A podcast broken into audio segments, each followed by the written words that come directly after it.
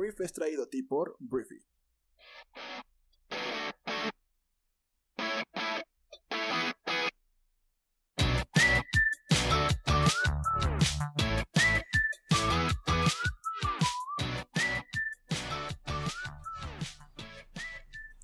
Muy buenos días, Briefers. Muy, muy buenos días. Bienvenidos a esto que es el Brief. Te saluda Arturo Salazar, uno de los fundadores de Briefy y también, pues, uno de los, eh, o más bien el único anfitrión de este programa.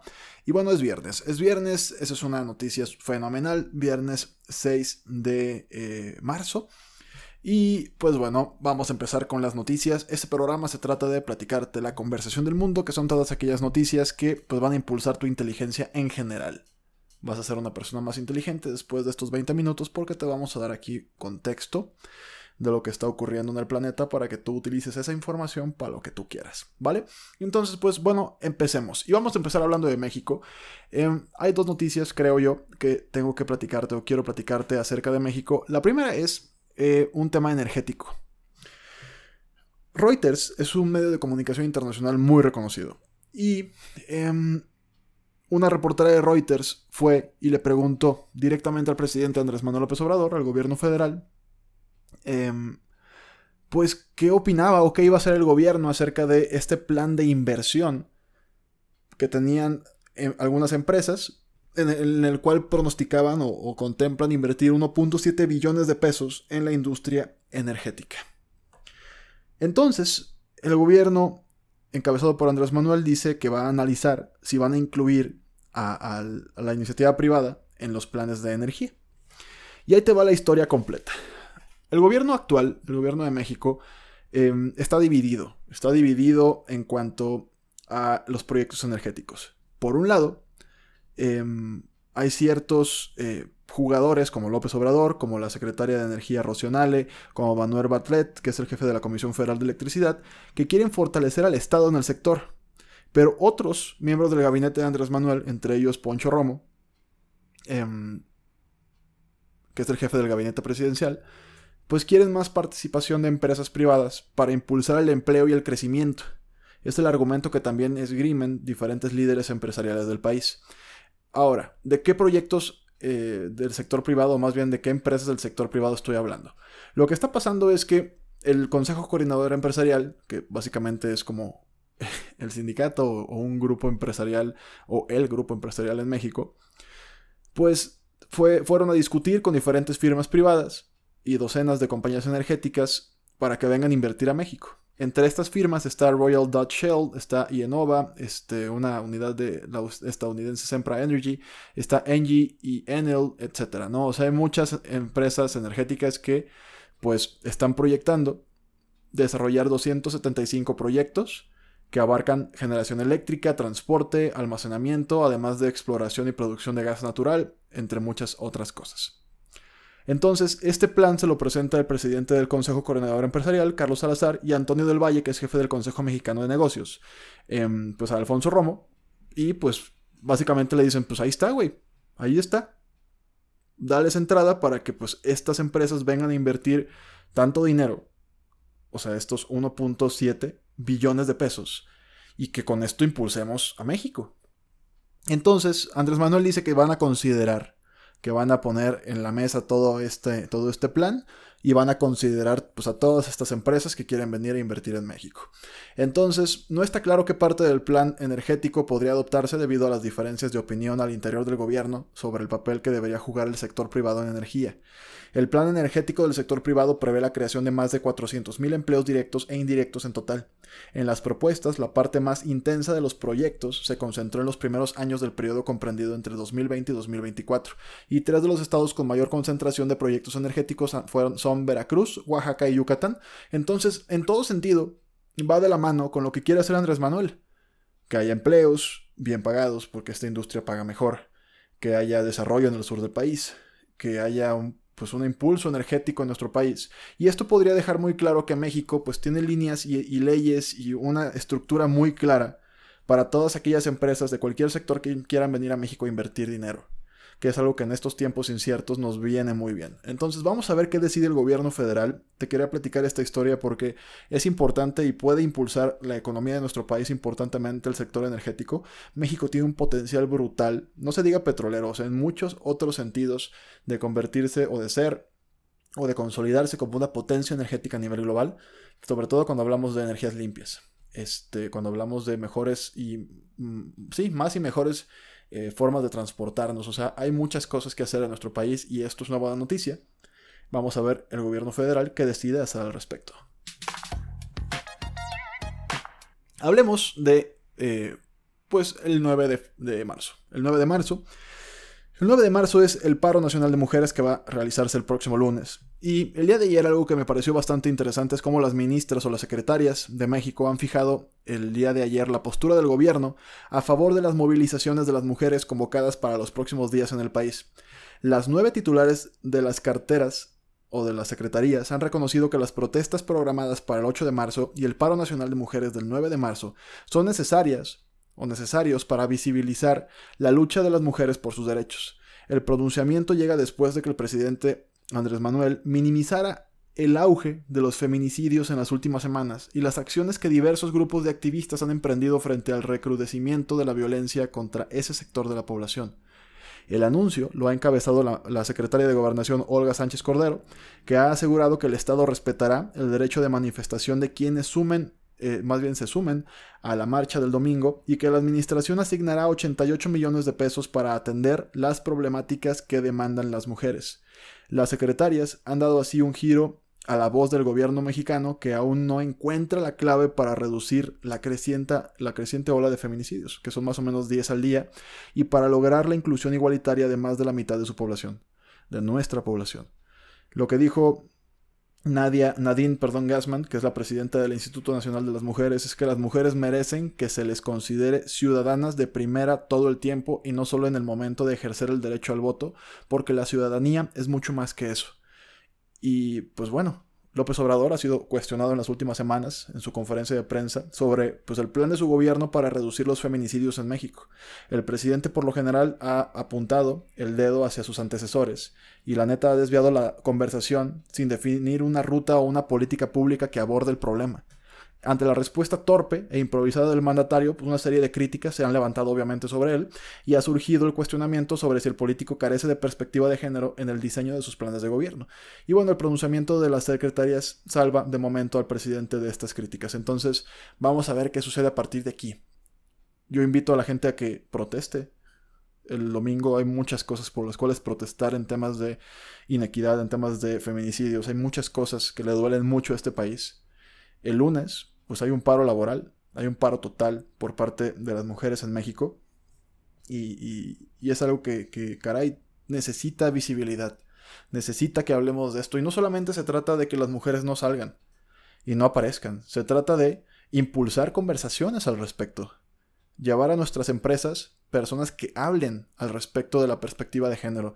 De que le den muchas pues, visibilidad, una vez más usando esa palabra, al problema, dónde surge, cómo podemos abordarlo entre todos, cómo podemos coordinarnos como sociedad para que esto pues empiece a disminuir. Te digo, no es solamente el hecho de que, ah, sí, económicamente va, pues va a ganar menos el país. Sí, obviamente, económicamente va a ganar menos el país si la mitad de su población no aparece. Más allá de eso, tenemos que impulsar, tenemos que ser proactivos, no solamente reactivos.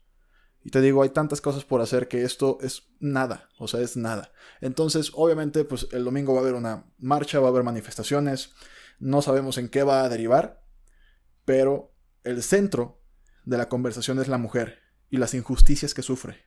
No se trata de los monumentos, no se trata del tráfico, no se trata de, de si estás a favor o en contra del aborto, no se trata de eso, porque ya ha habido muchos grupos que han empezado a pues, darle matices y empezar a decir que no asistas porque si vas, estás a favor del aborto. Este, más allá de si estás a favor o no, el domingo es el Día Internacional de la Mujer y en México las mujeres están siendo asesinadas por ser mujeres. De eso se trata la conversación, de que 10 mujeres mueren todos los días. Y no podemos seguir permitiendo esto. Entonces, pues ejerzan su derecho de protesta, de manifestación. El lunes no quiero ver a ninguna mujer, espero, no poder ver a ninguna mujer y que realmente esto pues nos haga tomar conciencia de lo que está pasando en México y a partir de ahí empezar a tomar acciones. Voy a dar un resumen muy rápido acerca de lo que está pasando con el coronavirus, que el otro día estaba, la verdad, muriéndome de risa por una cumbia que, sale aquí en México, este, pues que hablaba precisamente de eso, del coronavirus. Yo no podía de la risa. Este, es más, hasta vale la pena escuchar esta, esta, esta cumbia, o sea, México es increíble. Coronavirus, coronavirus. Hoy no más. Lávense las manos, háganlo seguido. Coronavirus, coronavirus. Pónganse las pilas en lugares no se toquen la cara, evítenlo amigos. Coronavirus, coronavirus. Usan desinfectante, ese es muy efectivo. Güey, bueno ya, respect. O sea, este es Mr. Cumbia. Lo puedes encontrar en YouTube. Es una. Qué, qué México. Te amo cada día más.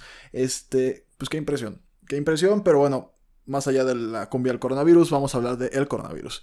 Em, de entrada, California, el estado más, eh, pues más poblado, creo yo, de Estados Unidos creo que sí, no sé si es Texas o California, me está fallando el dato, se declara en estado de emergencia tras la primera muerte por el coronavirus. Un crucero donde había viajado el fallecido es retenido con miles de personas a bordo frente a la costa. Literalmente hay un crucero en la costa de California que pues, no se pueden bajar porque ahí falleció una persona.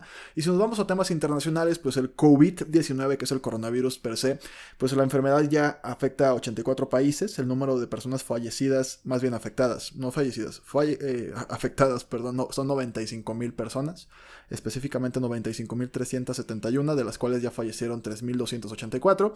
Em, en China, el número de nuevos contagios parece frenarse, lo cual es una gran noticia, y el miércoles la cifra disminuyó por tercer día consecutivo. Corea del Sur tiene muchas broncas, tiene 145 nuevos casos el día de ayer, lo que eleva el número de pacientes a 5.766, el más alto después de China. Entonces, bueno, esto este, ya está afectando mucho. O sea, Estados Unidos ya tiene un centenar de casos, tiene 11 fallecidos, Irán 92 personas fallecidas, 2.900 casos. Entonces en México seguimos con 5 casos, eh, algunos sospechas que no son más de 30, pero no hemos tenido más. Brasil también tiene un poquito más. Eh, financieramente está afectando al mundo. Wall Street cierra la baja, el Dow, Jones eh, menos 3.59, el Nasdaq menos 3.02, este, México también cierra mal. Entonces, em, te digo, el coronavirus está, pues sí, afectándonos en muchos sentidos, en muchos, sí, pues de muchas maneras, económicamente, socialmente, este, está afectando el coronavirus a una economía global que de por sí ya estaba eh, pues en broncas, ¿no? O sea, estaba estancada. México lo sufrió bastante el año pasado para poder pues no decrecer más, porque decrecimos 0.1%. Y pues bueno, este, aunado, ya que estoy hablando de esto al tema económico en México, vamos a dar cuenta que cerramos el tema del coronavirus, ya se fue, porque pues no hay mucho más que decir. Eh, hablando de la economía de México, los analistas el día de ayer bajaron a 0.7% eh, el pronóstico de crecimiento para el año 2020 según la encuesta de Citibanamex. Antes estaba en 0.9%, lo cual tampoco era espléndido, pero bueno, lo bajan punto, bueno, sí, lo bajan 0.2%. Este, entonces también para el año que viene recortaron el estimado de 1.7 a 1.6% y es realmente todo lo que vale la pena hablar por ahí.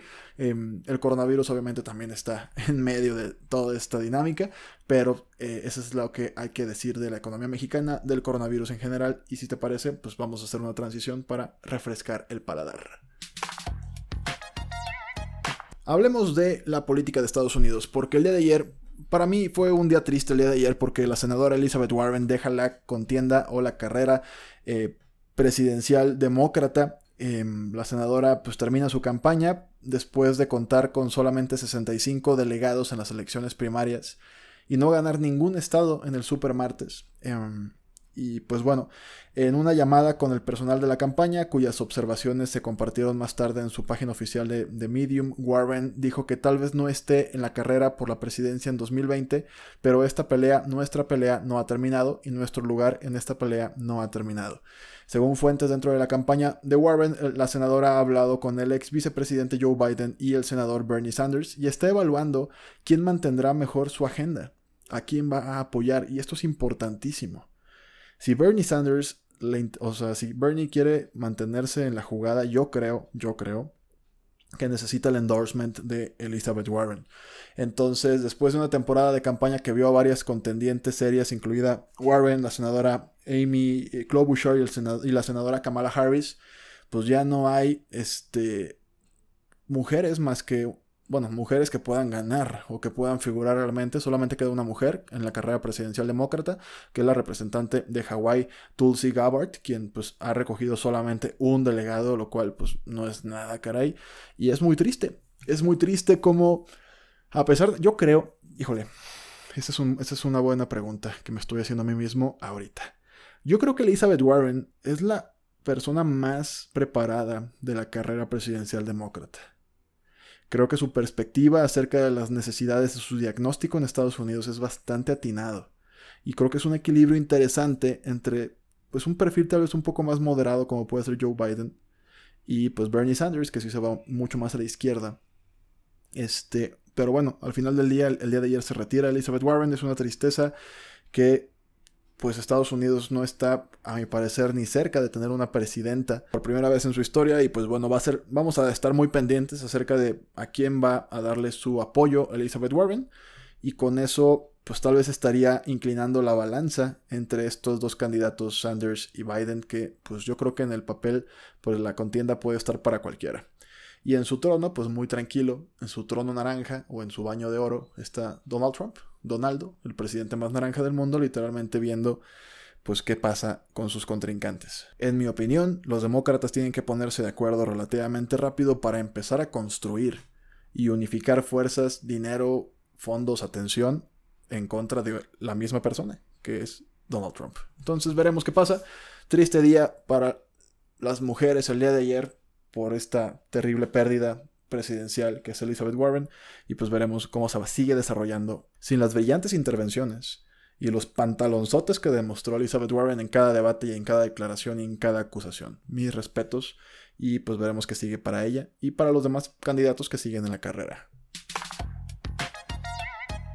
Voy a dar mi recomendación diaria para que sigas navegando en Briefy y la primera recomendación que tengo es una columna brillante de un señor llamado Bob Frisch. Que bueno, Bob Frisch es un socio de, una empresa llamada Strategic Offsites Group, es una consultora con sede en Boston, y escribió para Briefly de ayer una columna que se llama Lo que se necesita para organizar una gran reunión virtual. Y bueno, hay mucha gente que ya está adoptando las, las videoconferencias, pero hay muchas otras empresas que no. Entonces, eh, Bob Frisch te da eh, pues un decálogo, me parece, son 12 recomendaciones para que tengas una reunión efectiva una reunión poderosa, una reunión bien hecha con cualquier cliente proveedor, este, incluso con tu mismo equipo, en tiempos en los cuales cada vez tal vez se va a empezar a exigir más que pues, las, las los y las trabajadoras trabajen desde sus casas. Diferentes empresas en todo el mundo ya están pidiéndole a su gente, ¿saben qué? Hagamos home office porque pues, el tema del coronavirus pues podría llegar a afectarnos, entonces lo están haciendo, ¿no? En México no es muy normal, está sucediendo mucho esto en Seattle, Amazon, Facebook, eh, creo que también Microsoft están pidiendo esto, entonces esta columna te va a servir muchísimo para saber cómo ejecutar perfectamente bien y con mucha profesionalidad profesionalismo, más bien, este, una reunión virtual. Y la segunda recomendación que tengo para ti es, una, es un podcast que hicimos a raíz de una eh, columna de Alice Boyce, que Alice Boyce es una psicóloga clínica que pues ahora más bien es escritora. Entonces ella eh, hizo una columna que se llama No dejes que la perfección sea el enemigo de la productividad. Y es una columna muy buena que te digo hicimos podcast porque pues te habla de tres elementos que mm, a los que somos perfeccionistas nos afectan por, por, por el impulso de querer hacer las cosas excesivamente bien o a la perfección terminamos siendo improductivos. Y es muy interesante la perspectiva que te da Alice para que, para que pues, lo tomes en cuenta pues, en tu día a día, ¿no? Entonces al final de cuentas de eso se trata. Em, y bueno, esas son mis dos recomendaciones para el día de hoy.